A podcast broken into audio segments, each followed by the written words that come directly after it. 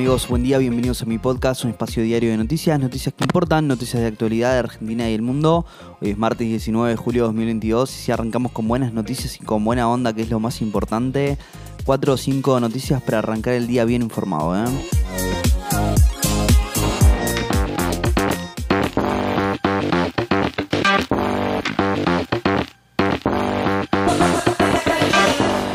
Cristina Kirchner lanzó una durísima crítica a la Corte y dijo que en la causa vialidad su condena está escrita y afirmada a través de una extensa carta acompañada de un video de casi 15 minutos en las redes sociales. La vicepresidenta exhortó a los partidos políticos a construir un nuevo tribunal. Señaló además que con la Corte actual será muy difícil mejorar las condiciones de la gente Cristina Fernández de Kirchner hace una cronología sobre la evolución del máximo tribunal desde que asumió Néstor Kirchner hasta la actualidad de la Corte Ejemplar a la Corte de los Cuatro, breve crónica de la decadencia. ¿eh?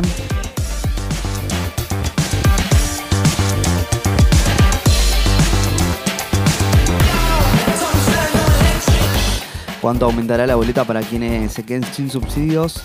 Los aumentos graduales y en tres tramos a partir de agosto finalmente estarán alrededor del 200%.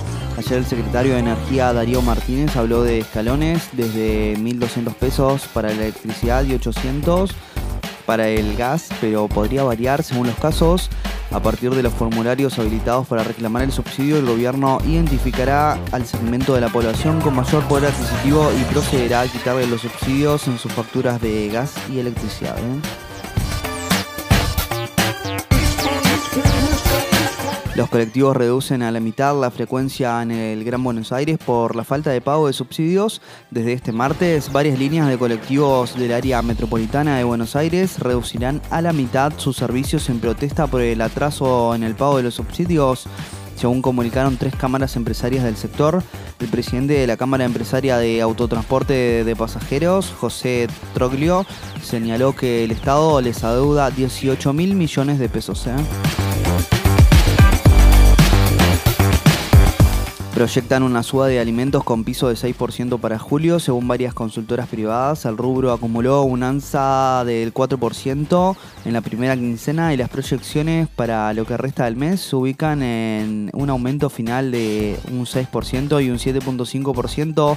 Según la consultora Ecolatina, los aumentos se debieron a ciertas restricciones a las importaciones impuestas al cierre de junio y a la elevada incertidumbre sobre los costos de reposición fue el factor que influyó en la fijación de los precios. ¿eh?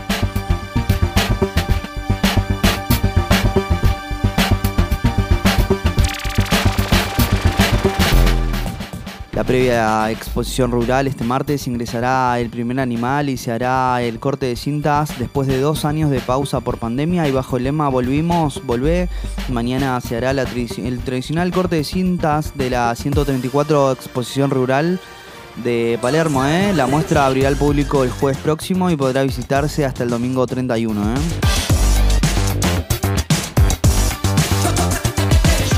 La parrilla oportunidad en julio entre los 15 mejores restaurantes del mundo de 2022. El restaurante clásico y restaurante y parrilla de Palermo Viejo, fundado por Pablo Rivero en el 99, fue seleccionado entre los 15 mejores restaurantes del mundo por la influyente lista The World's 15 Best Restaurants.